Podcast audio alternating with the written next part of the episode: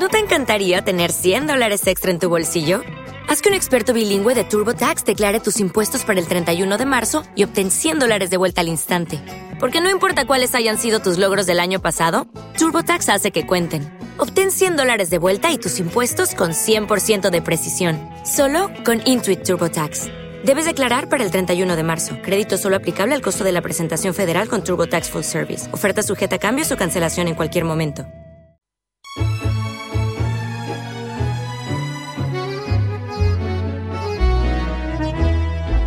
Otra mirada y un poco de todo. Un programa de filosofía, lenguaje y cultura. Ellos van desgranando las horas, entretejiendo la vida y contando las historias. Los martes a las 15 motivan la reflexión el doctor Julio Pugliese y Mario Frugoni. Otro enfoque de la actualidad en su cuarta temporada por Radio Tren Topic.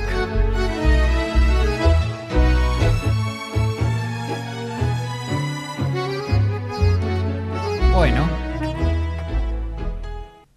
acá como todos los martes. Estoy solo hoy, hoy es un día especial.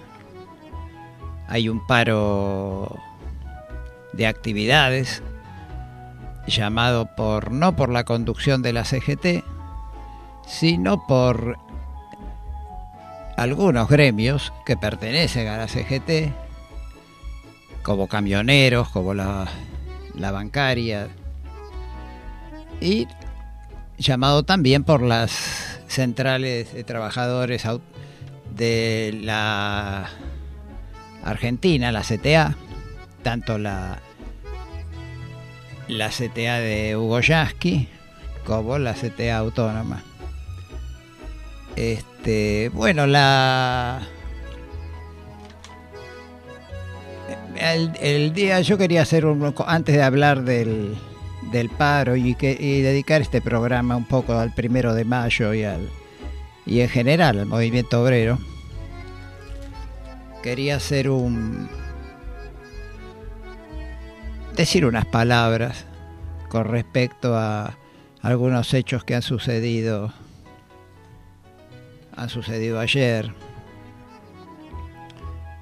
Como es sabido hace pocos días vio la luz el libro de la expresidenta Cristina Fernández de Kirchner, eh, se llama Sinceramente. Y este libro en pocos días tuvo varias reediciones con la venta de decenas de miles de ejemplares. Es una reseña política y personal que hace Cristina la publicación del libro ocurrió cuando ya, cuando ya la presidenta estaba en Cuba visitando a su hija Florencia. El impacto realmente ha sido formidable, pero claro, esto también provocó la respuesta del, del statu quo, del sistema, concretamente la respuesta del gobierno, que no se ha hecho esperar y por, eh, por la mano de su verdugo, ¿no? El, el juez, habría que ponerlo entre comillas, ¿no?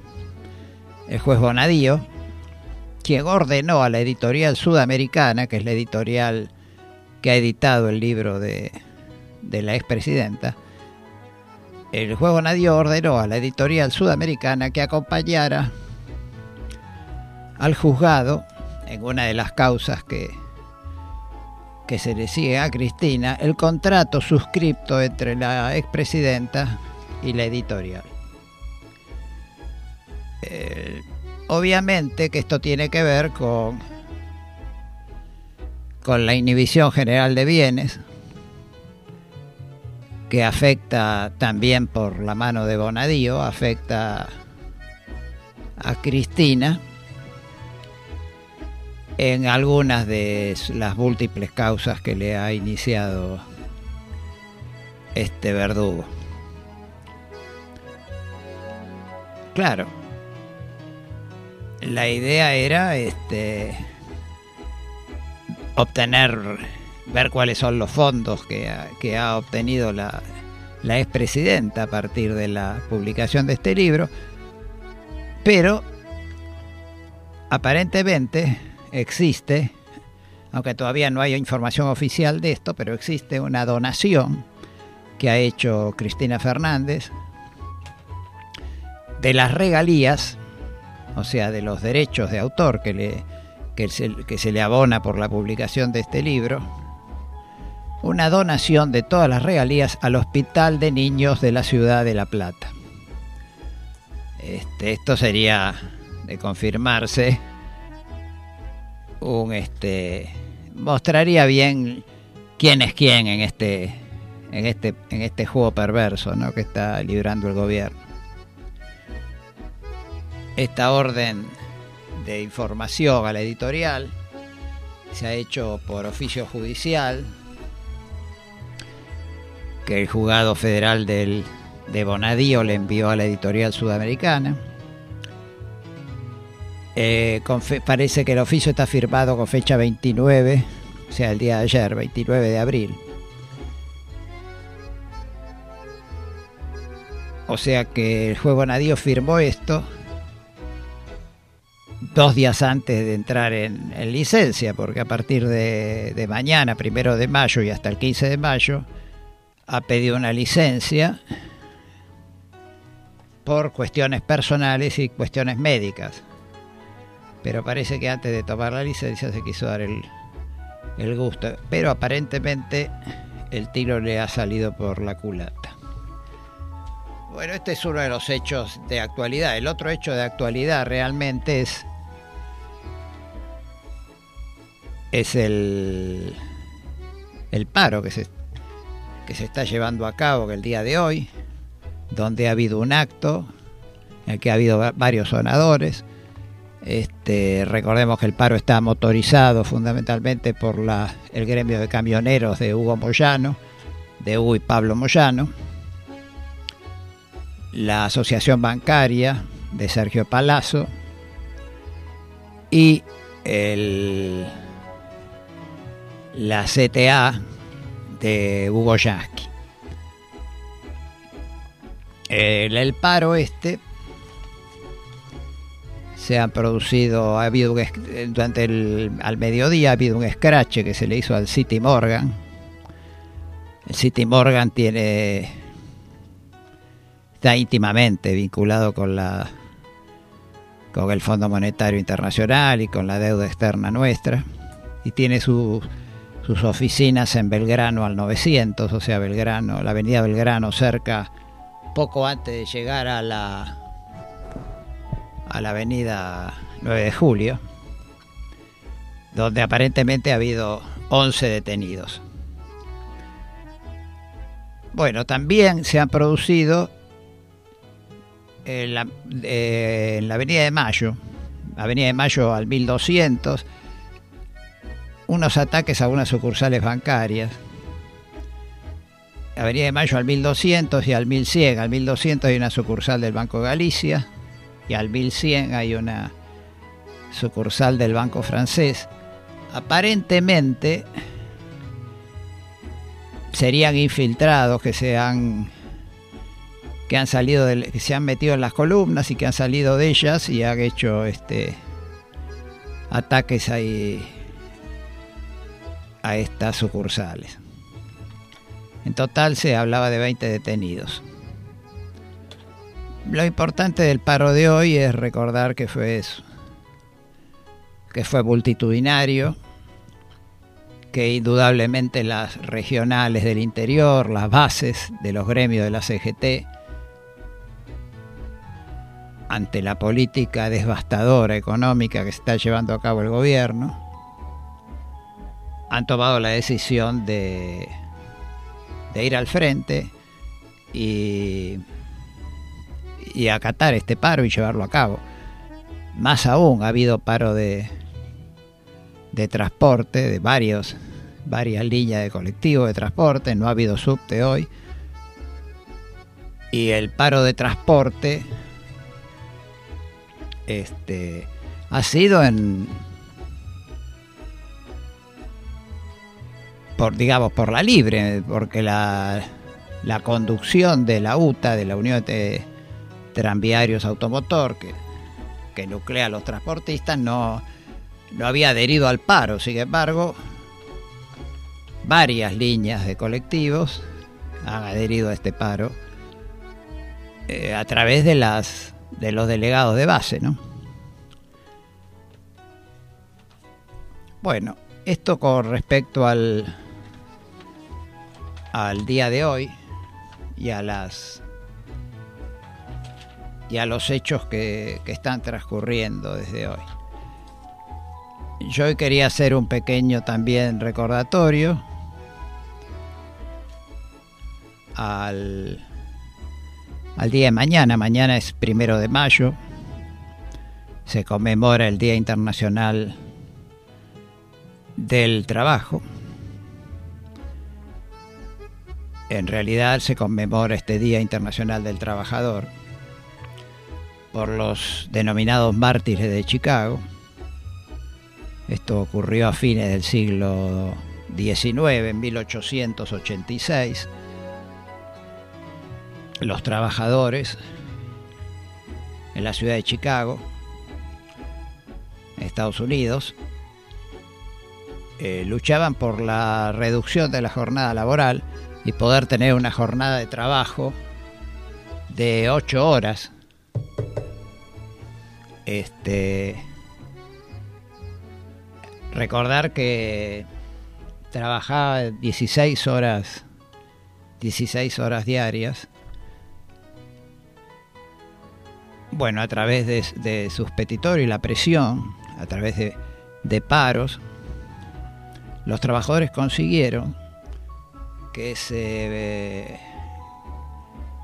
que se promulgara, que el presidente de Estados Unidos de entonces, el señor Andrew Johnson, promulgara una ley que establecía la jornada de trabajo de ocho horas diarias de labor. Sin embargo, pese a estar sancionada esta ley, los sectores patronales, el sector empresarial, decidió no acatarla. Ante ello, los trabajadores decidieron una huelga para el primero de mayo de 1886. El movimiento estaba liderado por Albert eh, Pearson y reunió a unos aproximadamente 80.000 trabajadores. El conflicto prontamente se extendió a otras ciudades, parando más de 400.000 obreros en un total de 5.000 huelgas. Tanto fue así que el, que el gobierno como los empresarios creían que estaban ante el inicio de la revolución anarquista. Acá cabe una, una digresión porque Estamos hablando de fines, año 1886, fines del siglo XIX. Realmente el anarquismo como movimiento era mucho más, este, dentro de la clase obrera, ¿no? Era mucho más popular y, estaba mucho más desarrollado que el marxismo. El marxismo era algo reciente. Eh, y el anarquismo en ese entonces había, tenía un desarrollo este, muy amplio. Bueno, los hechos eh, acontecieron en la puerta de una fábrica, la fábrica McCormick de Chicago, que este, no reconoció la. no solo no reconoció la ley de las ocho horas diarias, sino que no reconoció las, las victorias que habían conseguido los trabajadores en, a través de sus huelgas. Y bueno, junto con la policía que colaboró con la empresa, dispararon contra los manifestantes y murieron varios en la puerta de la empresa. En los días siguientes murieron por represión policial más trabajadores. El 21 de junio de 1886 comenzó el juicio contra 31 trabajadores, siendo cinco de ellos condenados a muerte en la horca, dos a cadena perpetua y, uno a 15 años de prisión y trabajos forzados. Estos ocho trabajadores son los que la historia los recoge como los mártires de Chicago. Vamos a nombrarlos para que no queden en el olvido. Se trataban estos ocho hombres de George Engel, que era tipógrafo, que tenía 50 años, Adolf Fischer, periodista de 30 años de edad, Samuel Fielden, que era un obrero textil de 39 años, Albert Pearson, que era un periodista de 39 años y que lideraba de alguna manera el movimiento, Louis Lin, un carpintero de 22 años, Michel Schwab, un tipógrafo de 33 años, y August Spies, un periodista, un periodista de 31 años, y el octavo sería Oscar Nib, un vendedor de 36 años. Bueno, nuestro recuerdo desde aquí, como hecho emblemático, digamos que el Día del Trabajo se ha tomado prácticamente en todo el mundo con esta fecha.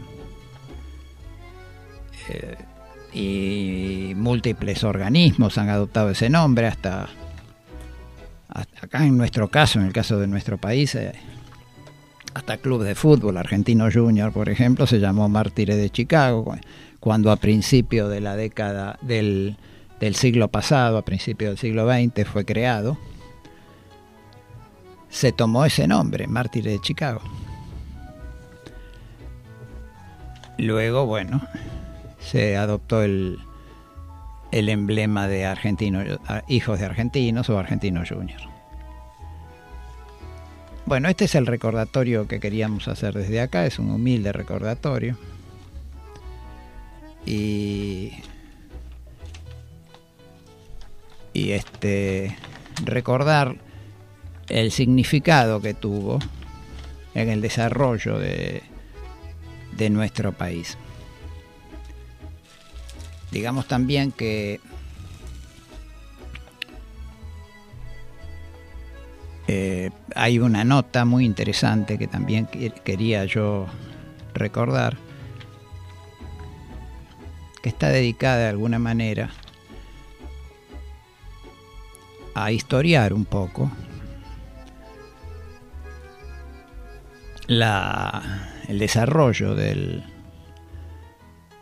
de las luchas de nuestro movimiento de nuestro movimiento obrero tantas veces arandeado ¿no? por, por algunos dirigentes cuando uno se olvida de de otros dirigentes que que son honestos y sobre todo de las bases y los delegados de base de todos los gremios que son este luchadores anónimos. Hay una nota, decía yo, que se publicó en el, en el creo que en el, no sé si en el Destape Web, el Destape Web se publicó del compañero, el doctor Álvaro Ruiz, que es un abogado laboralista. La publicó creo este fin de semana. La publicó en función también del de evocar el paro general de, hoy, del 30 de abril, diciendo que razones sobran y algunas voluntades faltaban. Bueno, en la segunda parte del programa vamos a dedicarnos a historiar un poco las luchas del movimiento obrero argentino en nuestro país.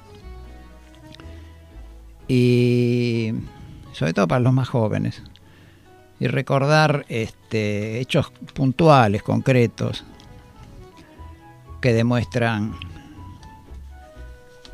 hasta qué punto siempre se mantuvo en alto la bandera del, de la justicia y del dentro de nuestro movimiento obrero. Quería también recordar hoy, hacer un breve recordatorio, hoy con el tema del paro casi pasó desapercibido, que se cumple hoy precisamente 30 de abril, 42 años de la primera ronda de las Madres de Plaza de Mayo, precisamente en Plaza de Mayo. Está este recordatorio es al, al 30 de abril de 1977, cuando la, incipiente organización Madres de Plaza de Mayo, contra toda el, contra toda la furia y el poder de, de, esa dictadura sangrienta que asoló el país entre 1976 y 1983, estaba en su máximo su máximo apogeo, se animaron como no se animó nadie, absolutamente nadie en nuestro país, salvo ellas, se animaron, digo, a enfrentar con su solo, poniendo el cuerpo, con su sola presencia y haciendo una ronda la ronda se hacía porque, como había estado de sitio, no se podía estar parado en ningún lugar, entonces la policía las obligaba a caminar y entonces ellas comenzaron a girar, a, hacer una ronda en el centro de la Plaza de Mayo, donde está la pirámide de Mayo. Este, valga este recordatorio para esas madres que para poder identificarse luego entre ellas se colocaban ese se colocaba un pañuelo blanco en la cabeza para para que le sirva como la de identificación, ¿no? Bueno, eh, con el tema del paro y lo que está lo que estamos viviendo esa realidad económica que arrasa eh, lamentablemente en nuestro país esto está pasando casi pasa desapercibido, pero se cumplen hoy 42 años, así que nuestro recordatorio, nuestro reconocimiento y nuestro amor eterno a, todas las madres de Plaza de Mayo, que se extensivo también a las abuelas de Plaza de Mayo.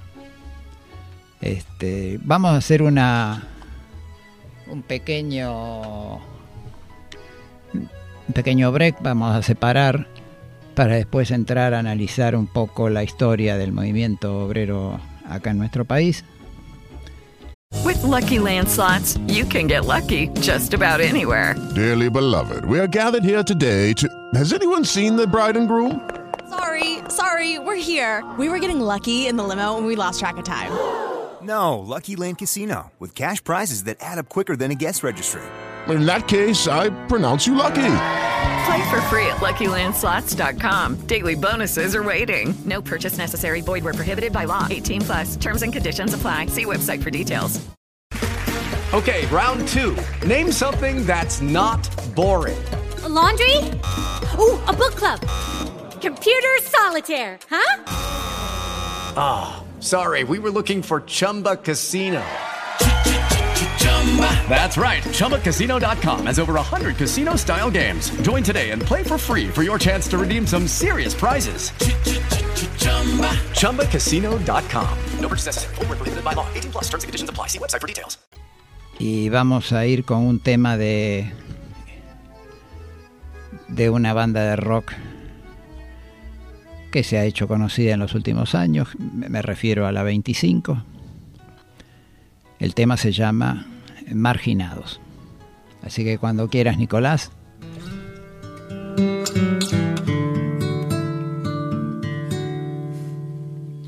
Roen como ratas, son parte de un mismo clan.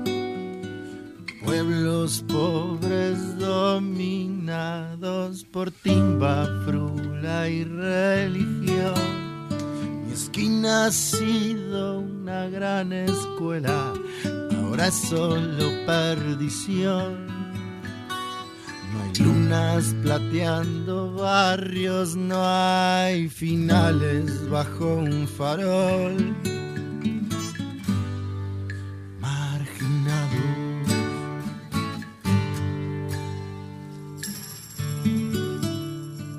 Gente ha perdido el amor al trabajo, la miseria se ha cargado una generación.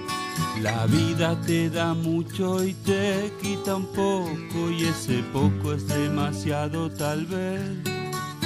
Revolución perdida de perros ciegos, las cenizas de un cóndor para un plan colonial. Las ratas con su baba maldicen mi suelo y por carroña van peleándose. Marginado por ser de acá. Como mi pueblo cruzando la general. Paz. Desde lejos te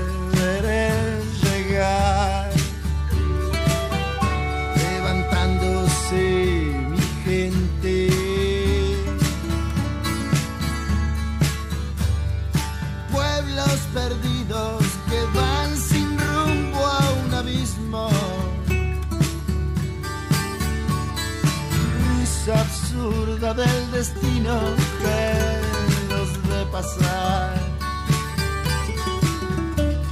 Aplaudidores, bufones, boberío popular. Tierra olvidada aquí tristeza y hambre.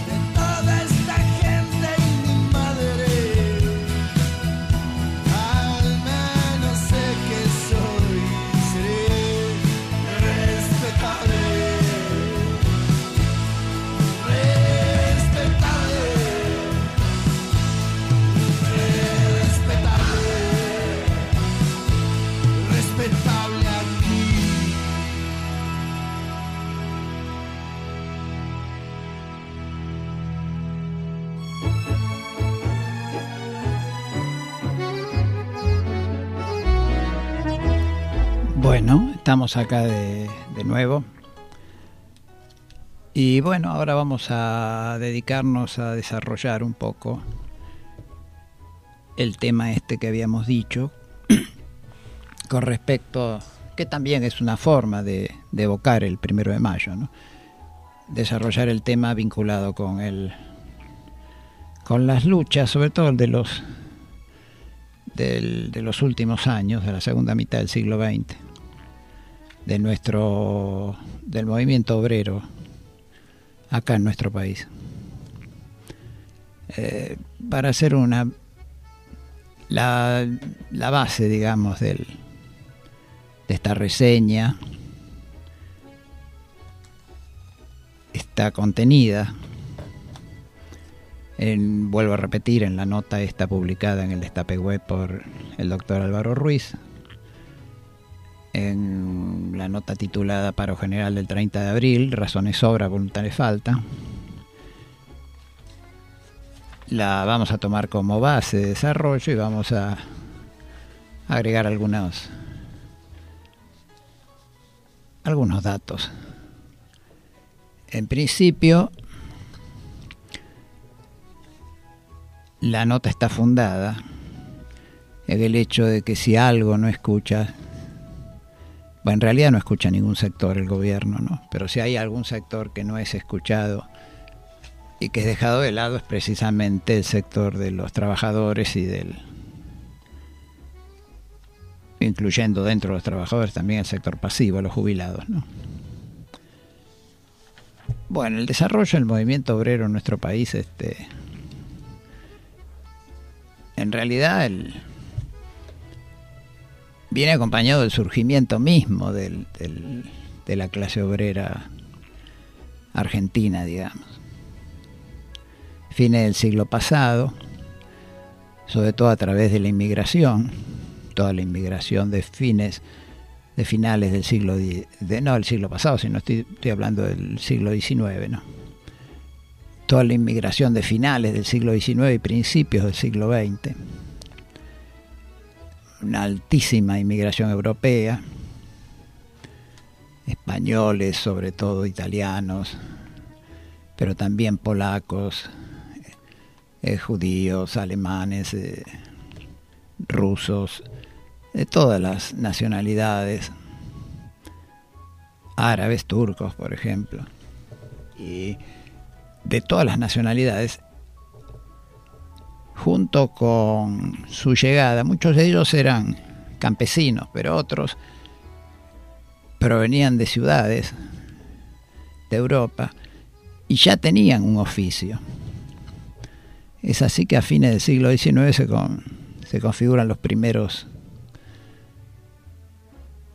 los primeros oficios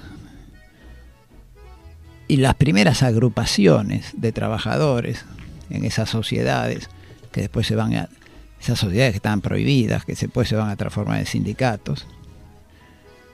Los sindicatos pasaron del, de la prohibición por parte del gobierno a, a una aceptación posterior, una aceptación pasiva y finalmente a una regulación y a su, su adopción como,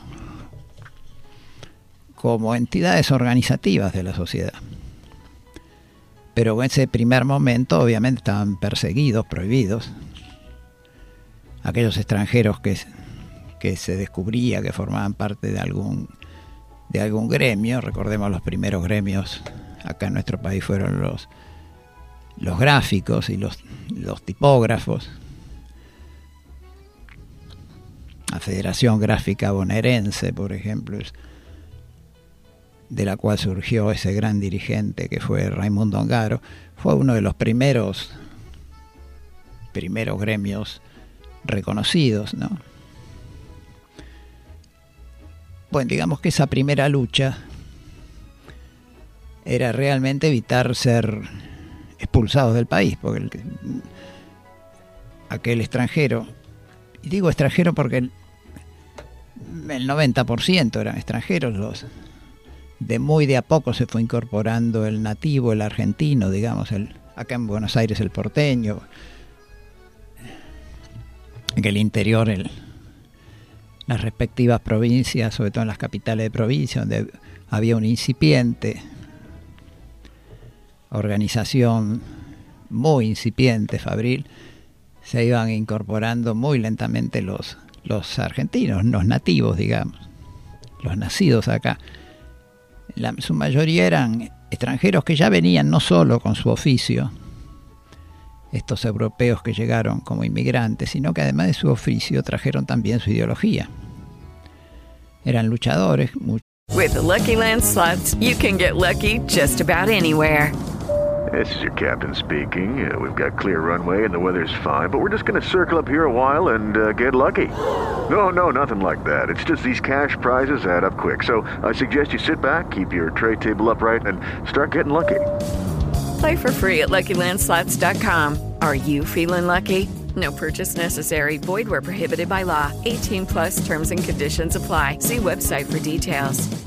Judy was boring. Hello. Then Judy discovered ChumbaCasino.com. It's my little escape. Now Judy's the life of the party. Oh, baby, Mama's bringing home the bacon. Whoa, take it easy, Judy. The Chumba life is for everybody. So go to ChumbaCasino.com and play over 100 casino style games. Join today and play for free for your chance to redeem some serious prizes. ChumbaCasino.com. No purchase necessary. Void where prohibited by law. 18 plus terms and conditions apply. See website for details. Muchos de ellos que habían este perseguidos, muchos de ellos,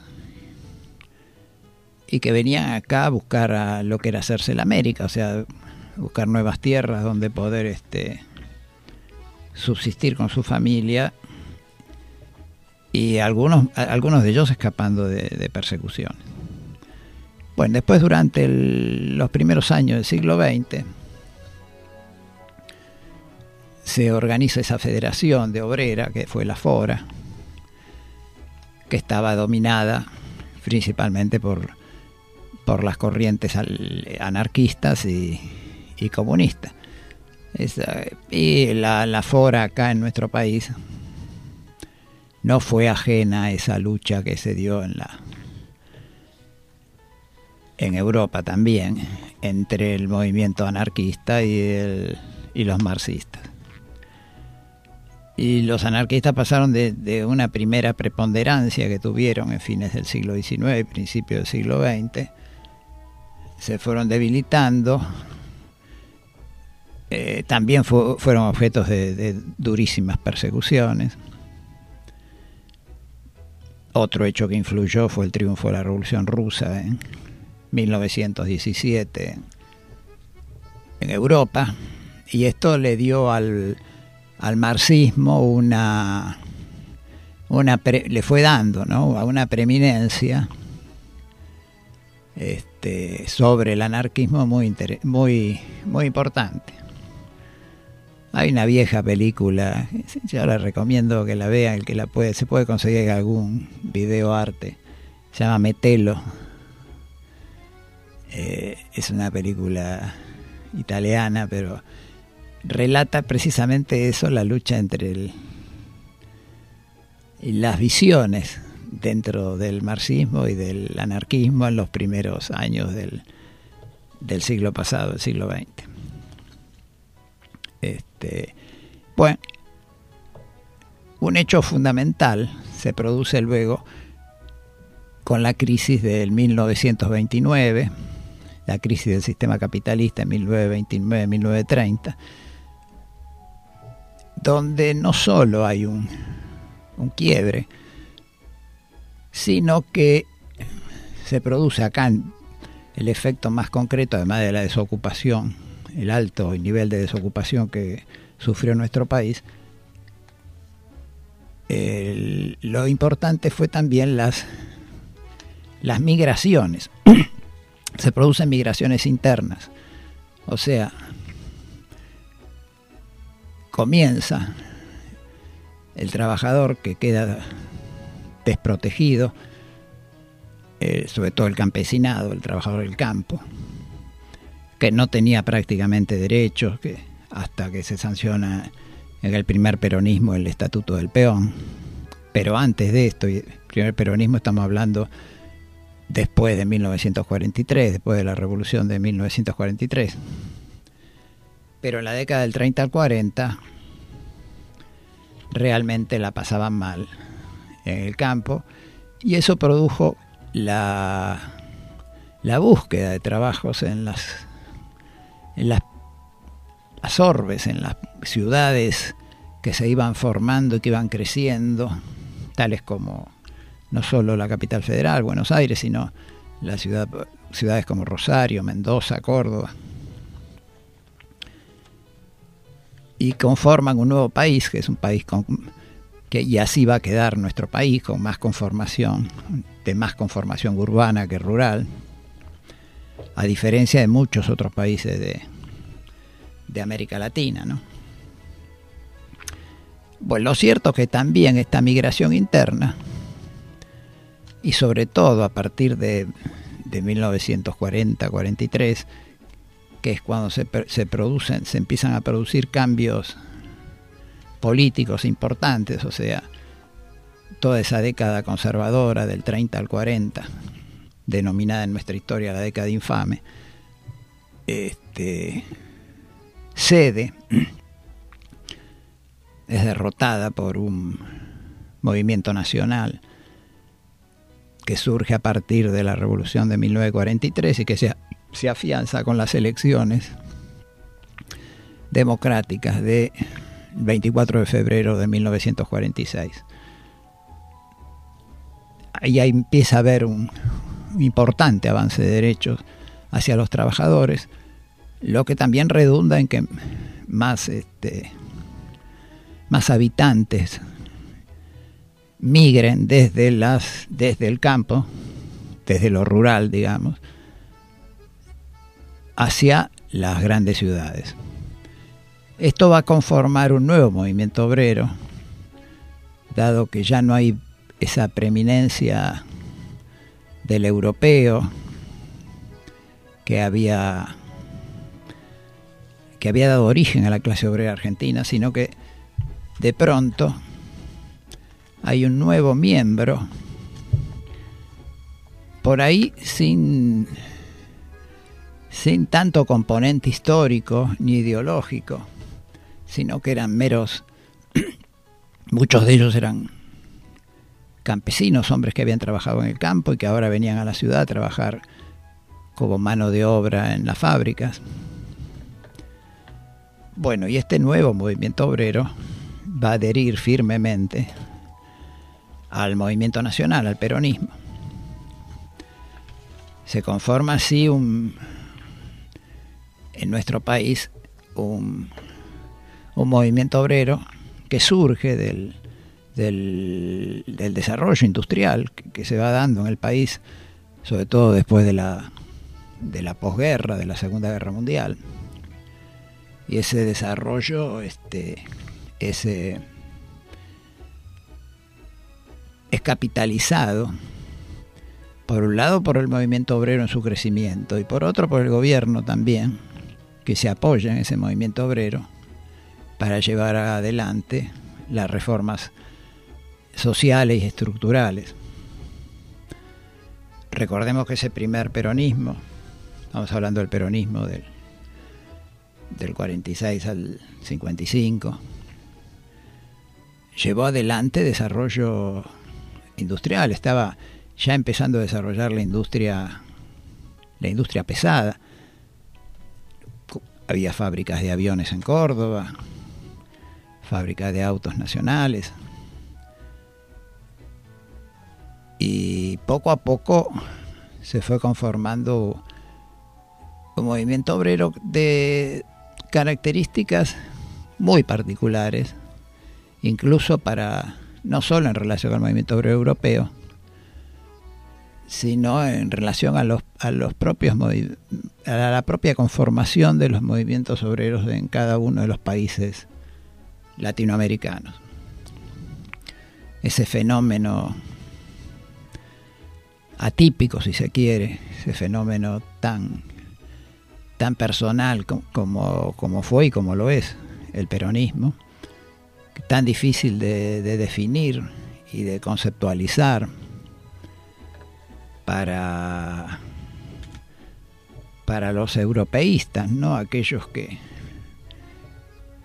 que solo tratan de entender lo político a través de, de, la, de definiciones de izquierda y derecha, sin entender la, la naturaleza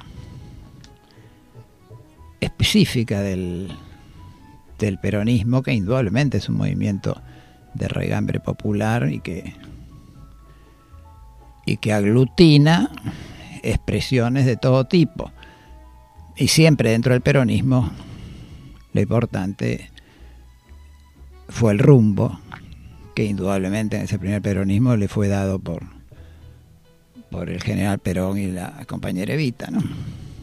que estaba claro hacia dónde se dirigía. Siempre yo recuerdo esa la nota de que leí de, de Carlos Fay, el que fue miembro de la Corte Suprema, un hombre que pertenecía al socialismo democrático y que fue siempre antiperonista. Bueno, Carlos Fay dice que las conquistas de ese primer peronismo son mayores incluso de los primeros, si tomamos los primeros cinco años de ese primer peronismo, son mayores que los primeros cinco años de la Revolución Cubana. Bueno, lógicamente que ese avance se vio terriblemente cortado con el golpe militar, cívico-militar del 16 de septiembre de 1955, la revolución que nosotros calificamos como fusiladora, trató de terminar con estos derechos. Lo cierto es que la que aún en pleno en pleno temporal, cuando arreciaban las políticas represivas, recordemos los fusilamientos de José León Suárez, no solo en José León Suárez, también en, en La Plata y en otros lugares, los fusilamientos de junio de 1956, cuando se intentó un grupo de civiles y de militares intentaron el regreso del peronismo y fueron este, derrotados por esa dictadura que encabezaba Aramburu y general Aramburu y el almirante Rojas. Bueno, en plena en pleno apogeo de esta dictadura, para historia. Judy was boring. Hello. Then Judy discovered ChumbaCasino.com. It's my little escape. Now Judy's the life of the party. Oh, baby, Mama's bringing home the bacon. Whoa, take it easy, Judy. The Chumba life is for everybody. So go to ChumbaCasino.com and play over 100 casino style games. Join today and play for free for your chance to redeem some serious prizes. chumba ChumbaCasino.com. No purchase necessary. Void where prohibited by law. 18 plus terms and conditions apply. See website for details. Hey guys, it is Ryan. I'm not sure if you know this about me, but I'm a bit of a fun fanatic when I can. I like to work, but I like fun too. It's a thing. And now the truth is out there. I can tell you about my favorite place to have fun. Chumba Casino. They have hundreds of social casino style games to choose from with new games released each week. You can play for free anytime, anywhere and each day brings a new chance to collect daily bonuses. So join me in the fun. Sign up now at ChumbaCasino.com. No purchase necessary. VGW. Void were prohibited by law. See terms and conditions. 18 plus. un poco eh, la- la las luchas y el desarrollo institucional, si se quiere, del, del movimiento obrero en nuestro país, hay un hito que es el- la declaración de la falda, la ciudad de Córdoba, en el año 1957. Ahí se reúnen en la clandestinidad, porque estaba, recordemos el decreto 4161 que prohibía todo tipo de actividad del peronismo, y no solo la actividad, sino nombrar la palabra Perón o Eva Perón, o los símbolos, o, o los distintivos. Pues en el año 1957 ahí se produce la declaración de la falda en esa reunión de, de luchadores en plena época de la resistencia peronista. La declaración de la falda dice que se debe avanzar en la elaboración de un gran plan político económico social que reconozca la presencia del movimiento obrero en nuestro país como fuerza fun fundamental. Denuncia también todos los pactos lesivos de nuestra independencia económica, la planificación por parte del Estado, adecuándolo a un plan de desarrollo integral de la economía. Postula cambiar el eje político con la planificación y con el desarrollo del consumo interno, adecuándolo a un plan de desarrollo integral de la economía. Política de alto consumo interno, altos salarios, mayor producción para el país con sentido nacional, fortalecimiento del Estado Nacional Popular tendiente a lograr la destrucción de los sectores oligárquicos antinacionales y sus aliados extranjeros. Fíjense que no es solo un, esta declaración de la falda del, del movimiento obrero en nuestro país, del año 1957, reitero, no es solo una declaración reivindicativa de principios o de o de reivindicaciones salariales o, o que hagan a, la, a, a las formas y a las condiciones de trabajo, sino que va mucho más allá. Postula, un, por ejemplo, un control centralizado del crédito por parte del Estado, adecuándolo a un plan de desarrollo integral de la economía. O sea, son postulados políticos. Esta declaración postula un, formula, si se quiere, un pequeño eh, sintético, obviamente, pero un plan de acción política, de gobierno. O sea que va mucho más allá de lo reivindicativo. Otro hito para señalar dentro del desarrollo del movimiento obrero en nuestro país es la declaración de Huerta Grande. Recordemos, en el 57, como dijimos, la declaración de la falda en Córdoba y ahora en 1962, ya durante el gobierno de fines del gobierno de Arturo Frondizi, se produce una reunión en la ciudad de Huerta Grande, Córdoba, y una declaración del movimiento obrero que postula lo siguiente, dice, prohibir toda importación competitiva con nuestra producción nacional, abolir el secreto comercial y fiscalizar rigurosamente a las sociedades comerciales, planificar el esfuerzo productivo en función de los intereses de la nación y del pueblo argentino, fijando líneas de prioridades desconocer asimismo los compromisos financieros del país firmados a espaldas del pueblo.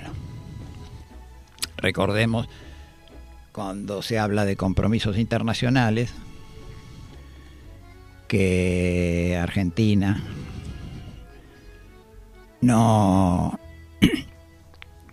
hasta 1956 no estuvo en el Fondo Monetario Internacional, recién integró se integró al Fondo Monetario como país, pagando su aporte en oro en el año 1956 durante la dictadura de Aramburu y Rojas.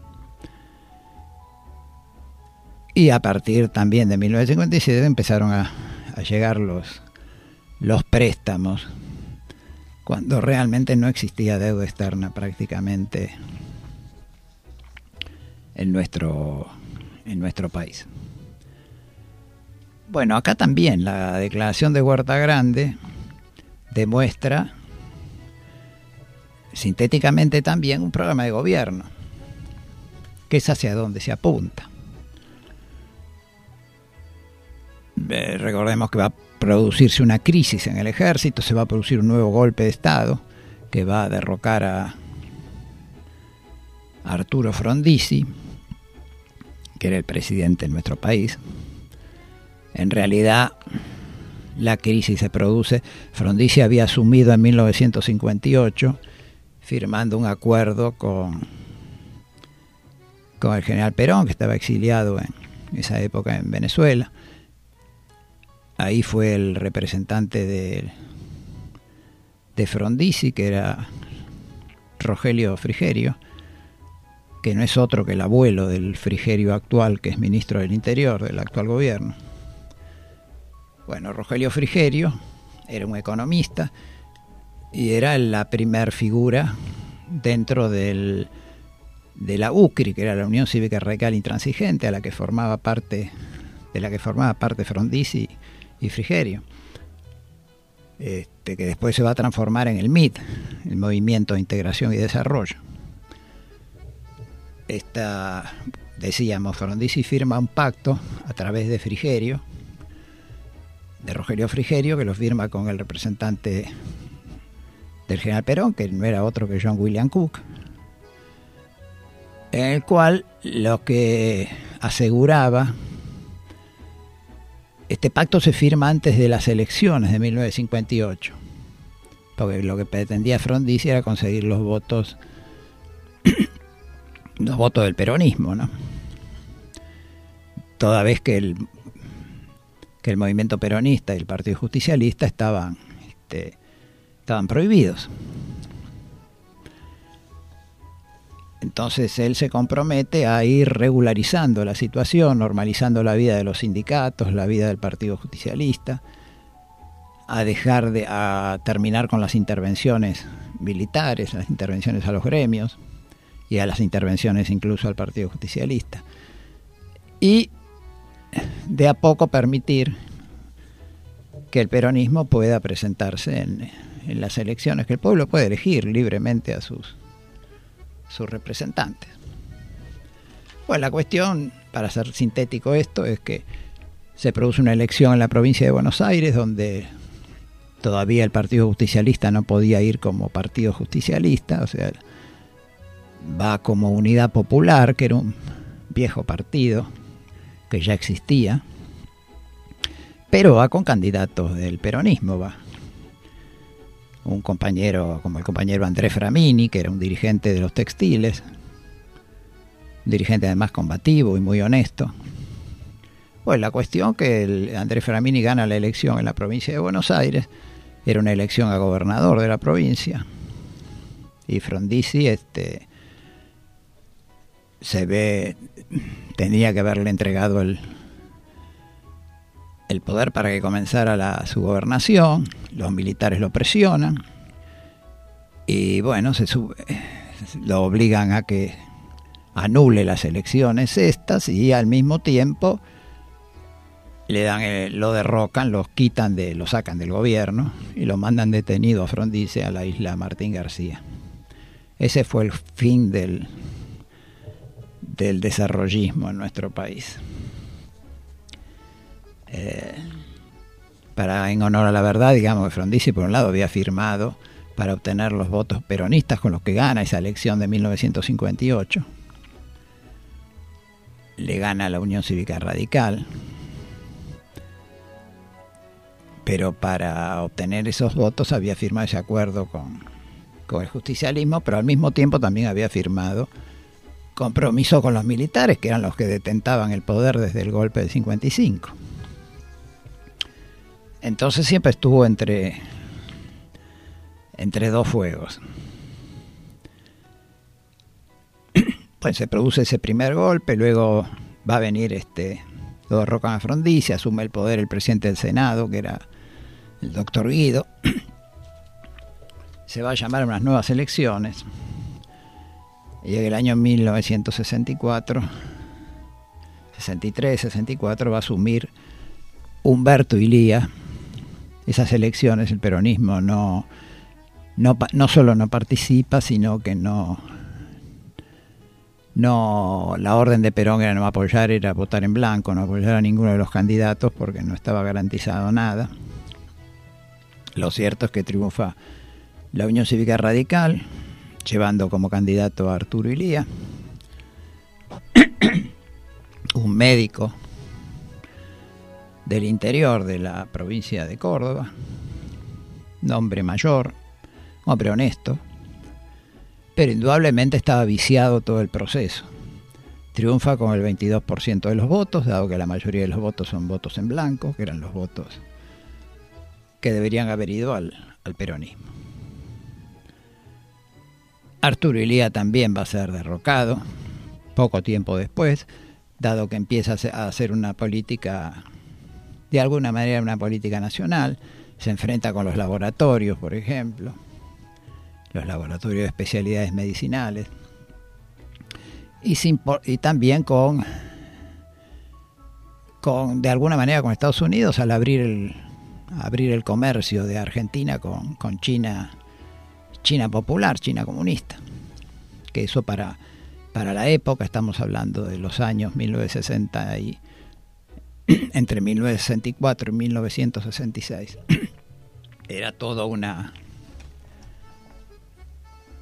era todo, lo tomaba la derecha, lo tomaba como una provocación esto. Entonces, bueno, lo, lo derrocan, también no, no tenía apoyo popular. Eh, también eh, había hubo hechos que, que hicieron que no que no contara con el apoyo del peronismo y Lía, porque, por ejemplo, cuando se trató de producir el retorno del general Perón en 1964, desde España a la patria fue detenido en Brasil y fue obligado a embarcarse y retornar al retornar a su exilio en España. Bueno, como otro hito del de nuestro movimiento obrero, el movimiento obrero argentino, además de la declaración de 1957 de la Falda y la de 1962 de Huerta Grande, en el año 1968 se produce también la declaración del primero de mayo de la CGT de los argentinos. Esto es muy importante. 1968, en plena dictadura de, del general Onganía. Onganía fue el general que derrotó a Ilía el 28 de junio de 1966 y este general junto con, con otros militares va a, va a prolongar esta dictadura desde 1966 hasta 1973 en que se produce el triunfo del, del Frente Justicialista de Liberación del Frejuli o sea que son siete años prácticamente de, gobierno militar. la primera etapa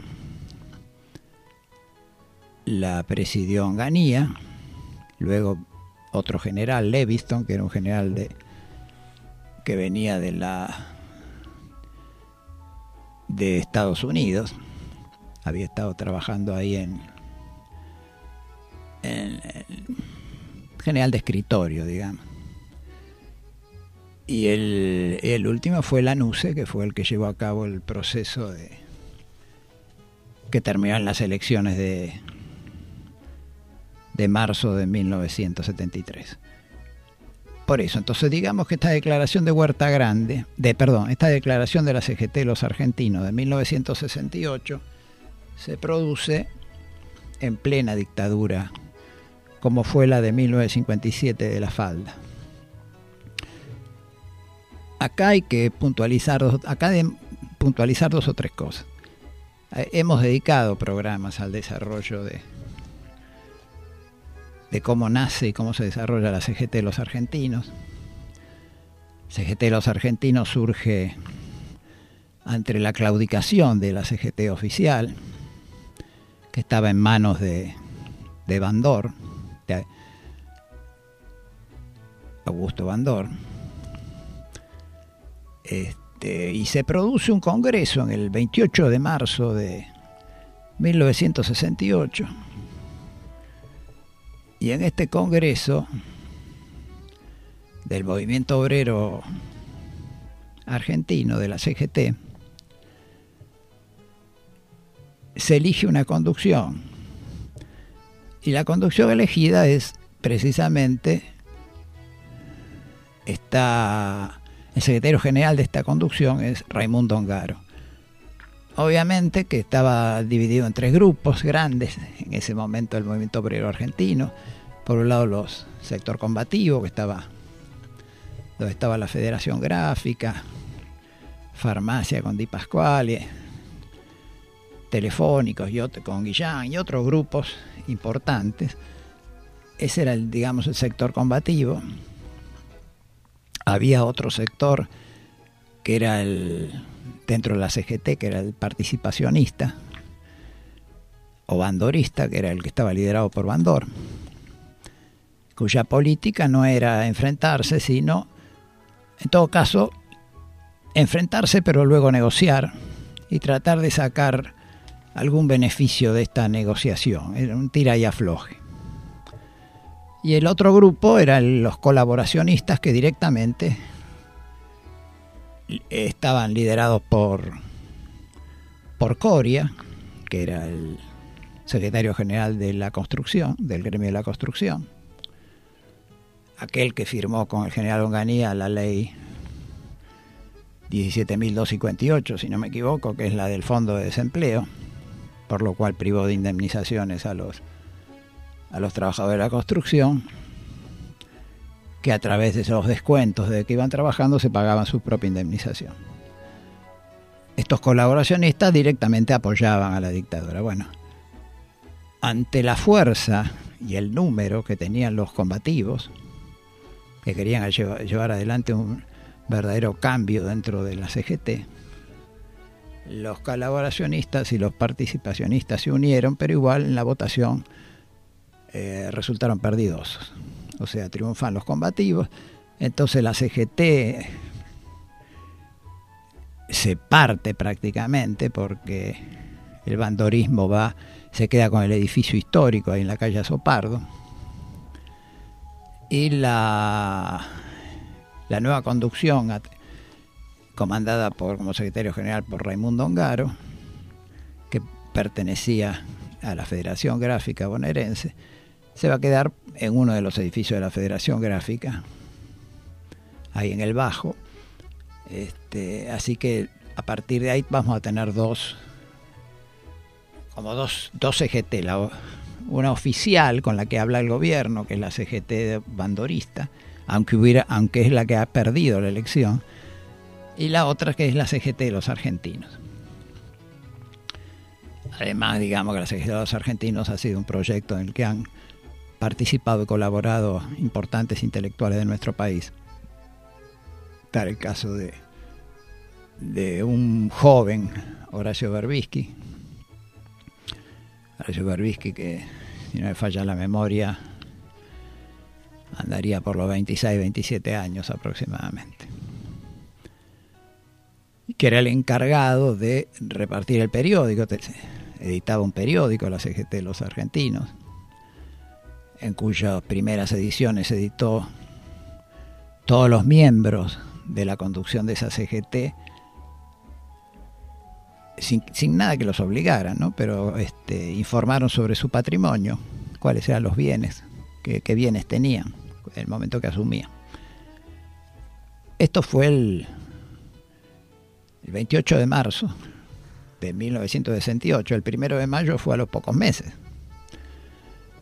Y ya ahí hacen una declaración importantísima. Entre las cosas que dice la CGT de los argentinos, dice esa declaración del primero de mayo de 1968, dice, durante años solamente nos han exigido sacrificios. Nos aconsejaron nos aconsejaron que fuésemos austeros. Lo hemos sido, hasta el hambre. Nos exigen que racionalicemos. Así vamos perdiendo conquistas que obtuvieron nuestros abuelos. Un millón de personas se apiñan alrededor de Buenos Aires en condiciones infrahumanas. Sometidas a un tratamiento de gueto y a las racias nocturnas que nunca afectan las zonas residenciales, donde algunos correctos funcionarios ultiman la venta del país y donde jueces, entre comillas, impecables, exigen coimas de millones de pesos. cualquier parecido con la realidad. Agraviados, continúa diciendo, agraviados en nuestra dignidad, heridos en nuestros derechos, despojados de nuestras conquistas, venimos a alzar en el punto donde otros las dejaron aquellas viejas banderas de lucha. El aplastamiento de la clase obrera va acompañado de la liquidación de la industria nacional, la entrega de todos los recursos, la sumisión a los organismos financieros internacionales y este poder de los monopolios que con una mano aniquila a la empresa, a la empresa privada nacional, y con la otra amenaza a las empresas del Estado, donde la racionalización no es más que el prólogo de la entrega y anuda los últimos lazos de la dependencia financiera. Es el Fondo Monetario Internacional el que fija el presupuesto del país y decide si no es. Hello, it is Ryan, and we could all use an extra bright spot in our day, couldn't we? Just to make up for things like sitting in traffic, doing the dishes, counting your steps, you know, all the mundane stuff. That is why I'm such a big fan of Chumba Casino. Chumba Casino has all your favorite social casino style games that you can play for free anytime, anywhere with daily bonuses. That should brighten your day a little. Actually, a lot. So sign up now at chumbacasino.com. That's chumbacasino.com. No purchase necessary. VGW Group. Void were prohibited by law. See terms and conditions. 18 plus. ¿No te encantaría tener 100 dólares extra en tu bolsillo? Haz que un experto bilingüe de TurboTax declare tus impuestos para el 31 de marzo y obtén 100 dólares de vuelta al instante. Porque no importa cuáles hayan sido tus logros del año pasado, TurboTax hace que cuenten. Obtén 100 dólares de vuelta y tus impuestos con 100% de precisión. Solo con Intuit TurboTax. Debes declarar para el 31 de marzo. Crédito solo aplicable al costo de la presentación federal con TurboTax Full Service. Oferta sujeta a cambios o cancelación en cualquier momento. Otra moneda se cotiza o no en los mercados internacionales. Año 1968. ¿eh? 1968. Han pasado 51 años de esto. Bueno, luego toda esta lucha del movimiento obrero en nuestro país, esta declaración del primero de mayo de la CGT de los argentinos, va a tener todo un desarrollo, un correlativo desarrollo con el surgimiento de, de agrupaciones, incluso agrupaciones armadas, a través de jóvenes, e incluso algunas provenientes de sectores también de trabajadores, obreros, y que va a culminar en la, las elecciones de marzo de 1973 y el triunfo del Frente Justicialista de Liberación. Como es sabido, ese proceso contradictorio que se da entre 1973 y, y 1976, en el medio está la muerte del general Perón el primero de julio del 74, la derecha los servicios, la CIA insertada dentro mismo del movimiento nacional a través del loperreguismo y otros personeros. Todo, esa, todo eso termina lamentablemente en el golpe de 1976 del 24 de marzo. Esa dictadura de marzo del 76 a, a diciembre, al 10 de diciembre del 1983, en que es electo el presidente Raúl Alfonsín, va a ser tremenda también, no solo por la entrega de todo el patrimonio de nuestro país y la profundización de, esta, de estas políticas de extranjerización como las que estamos viviendo actualmente, sino también por,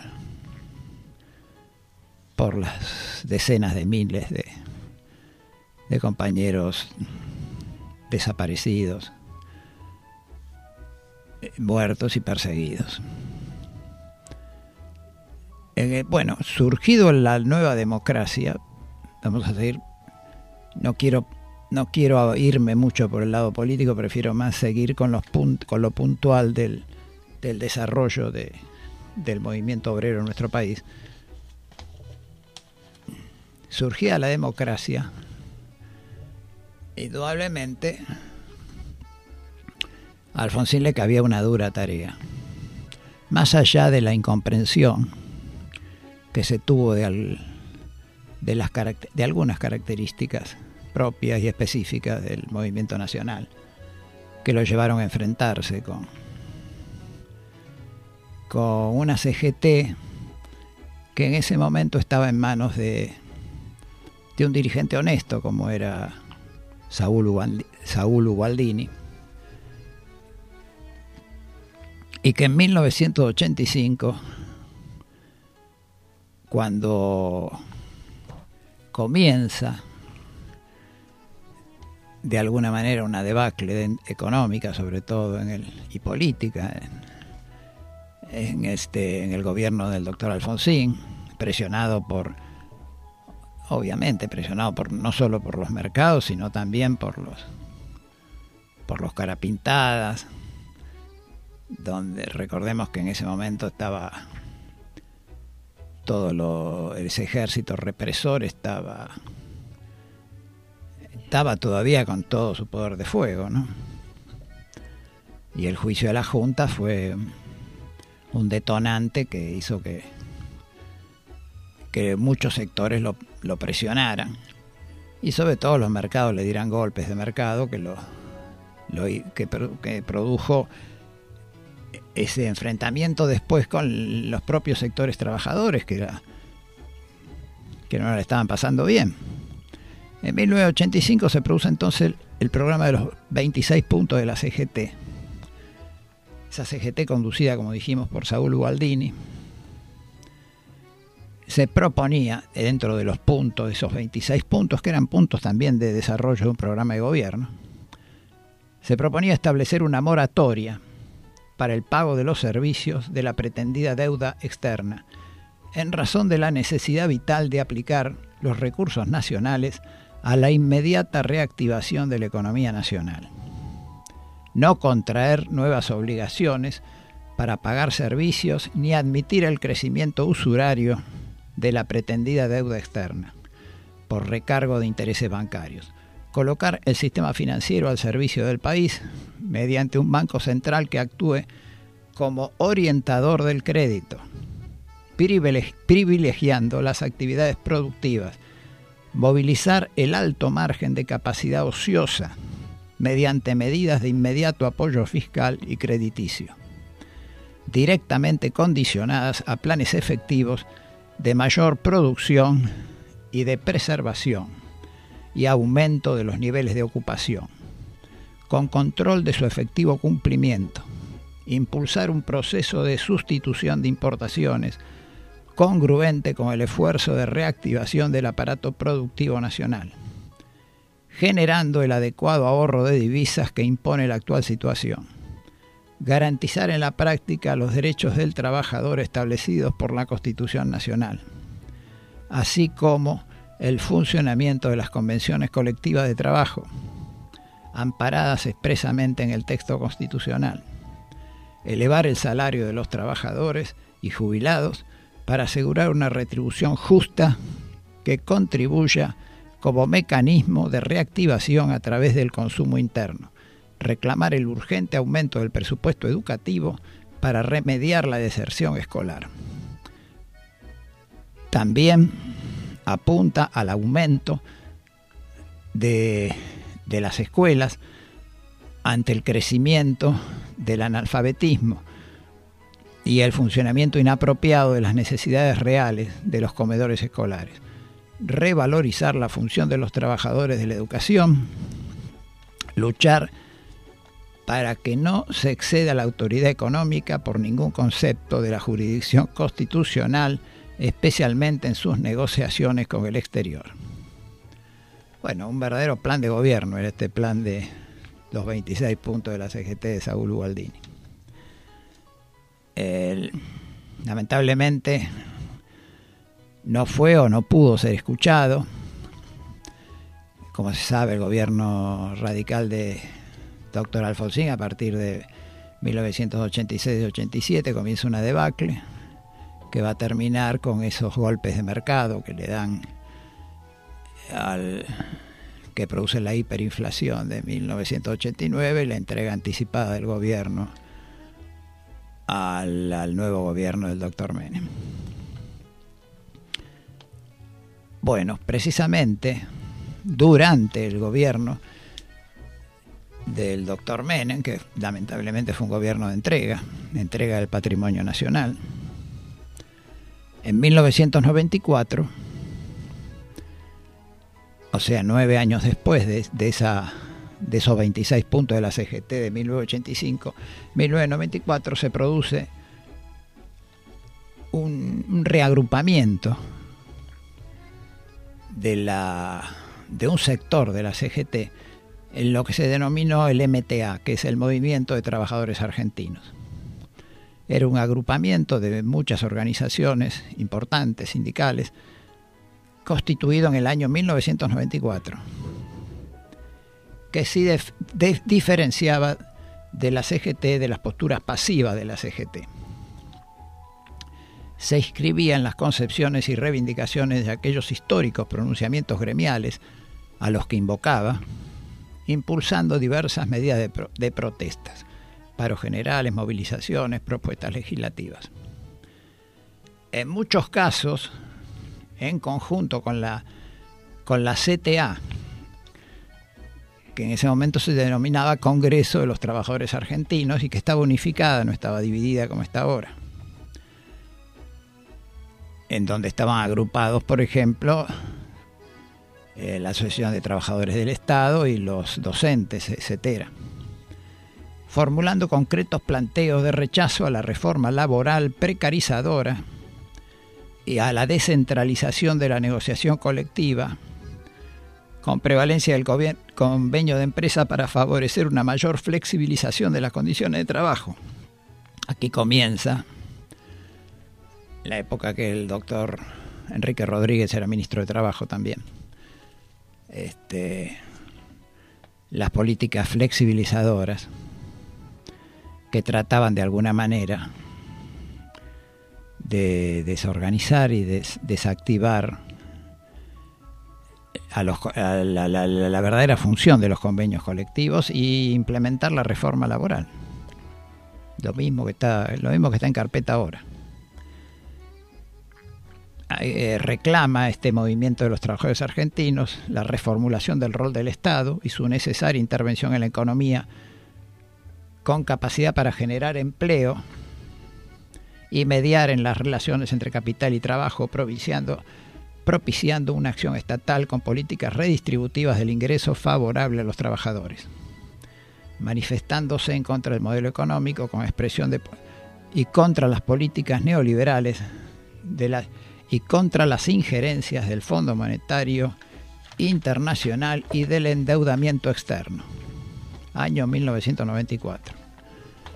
Bueno,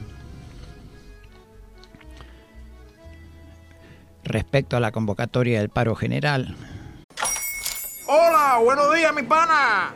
Buenos días, bienvenido a Sherwin Williams. ¡Ey! ¿Qué onda, compadre? ¿Qué onda? Ya tengo lista la pintura que ordenaste en el ProPlus app. Con más de 6.000 representantes en nuestras tiendas listos para atenderte en tu idioma y beneficios para contratistas que encontrarás en aliadopro.com. En Sherwin Williams somos el aliado del PRO.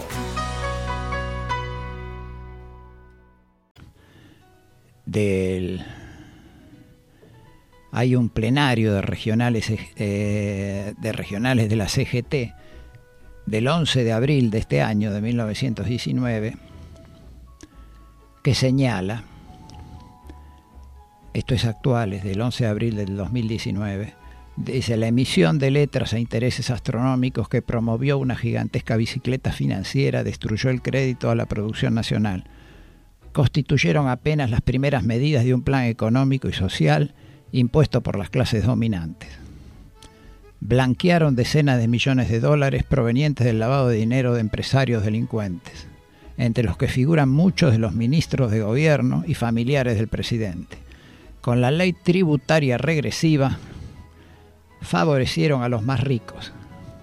Con la ley previsional hundieron en la pobreza a los jubilados y pensionados, destruyeron las economías regionales, fundieron más de 10.000 pymes y hundieron en la miseria a decenas de miles de productores de la economía popular.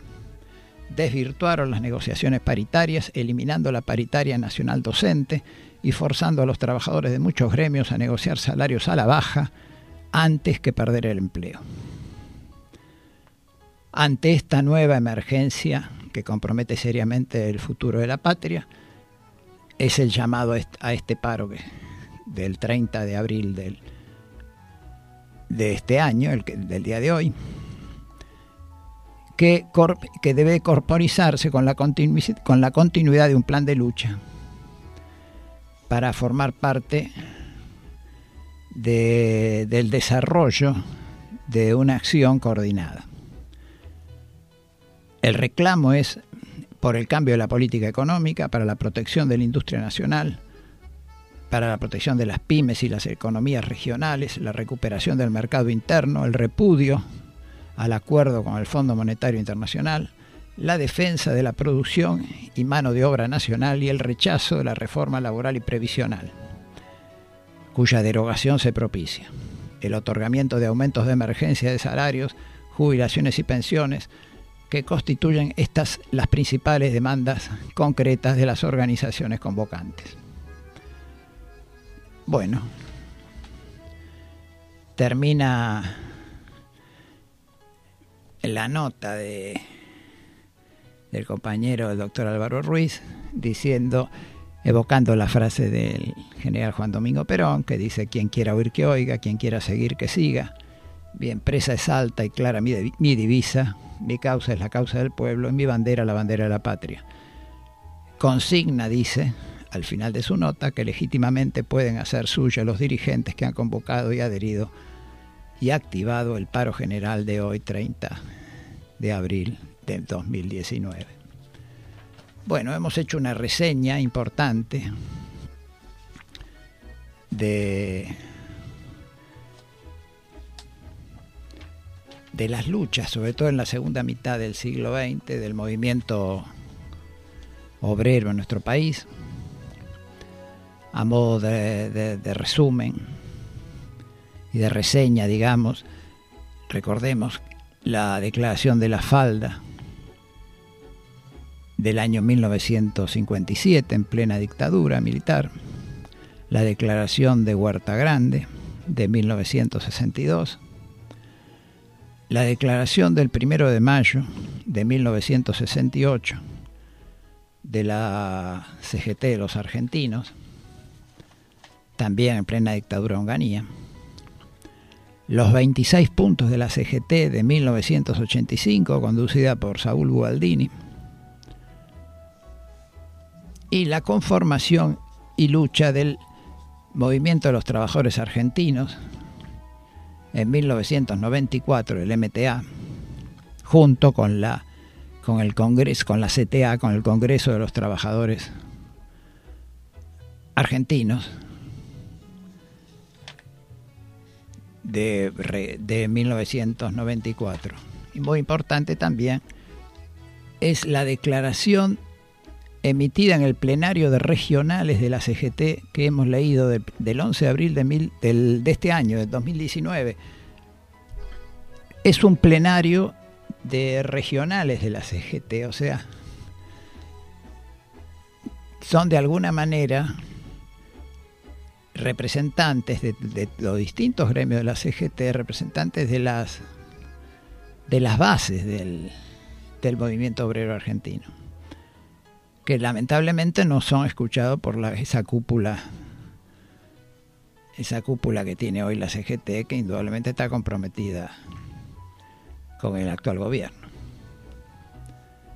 Bueno, este, esta reseña también está fundamentada en,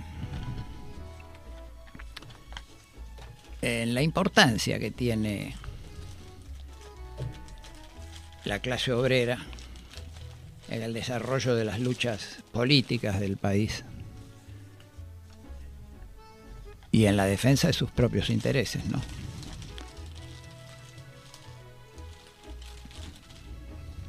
Bueno, toda esta lucha debe de alguna manera aunarse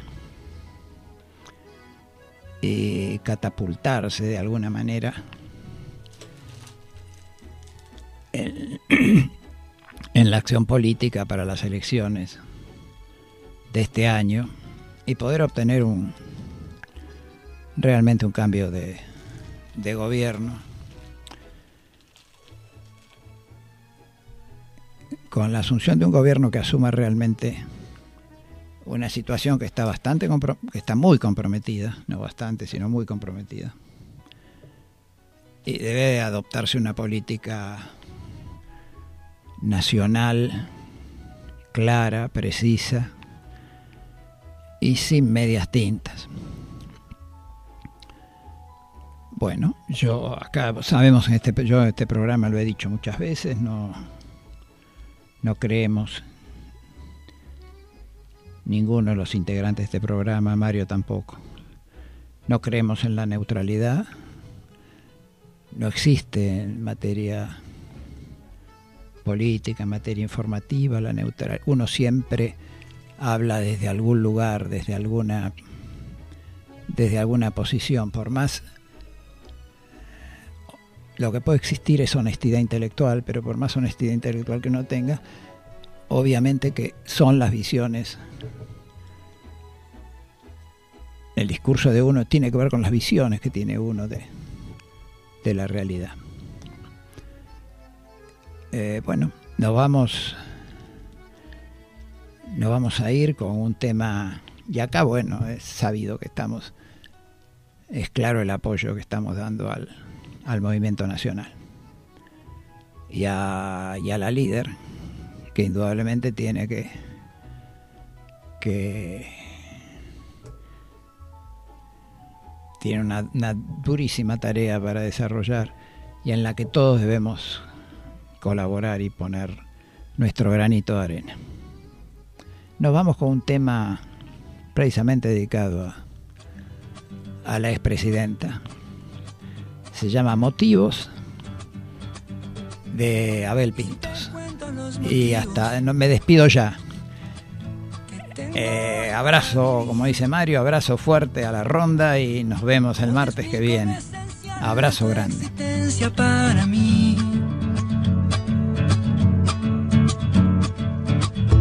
Llevar la luz de mi bandera y el don de la sinceridad. Confío más en vos que en todo lo que pueda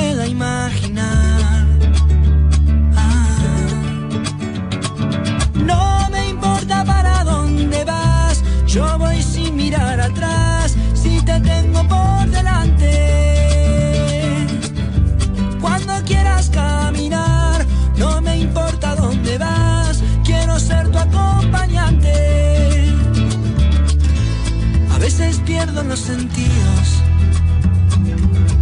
pensando el tiempo de partir. No quiero irme de este mundo con mil cosas por decir. Ah,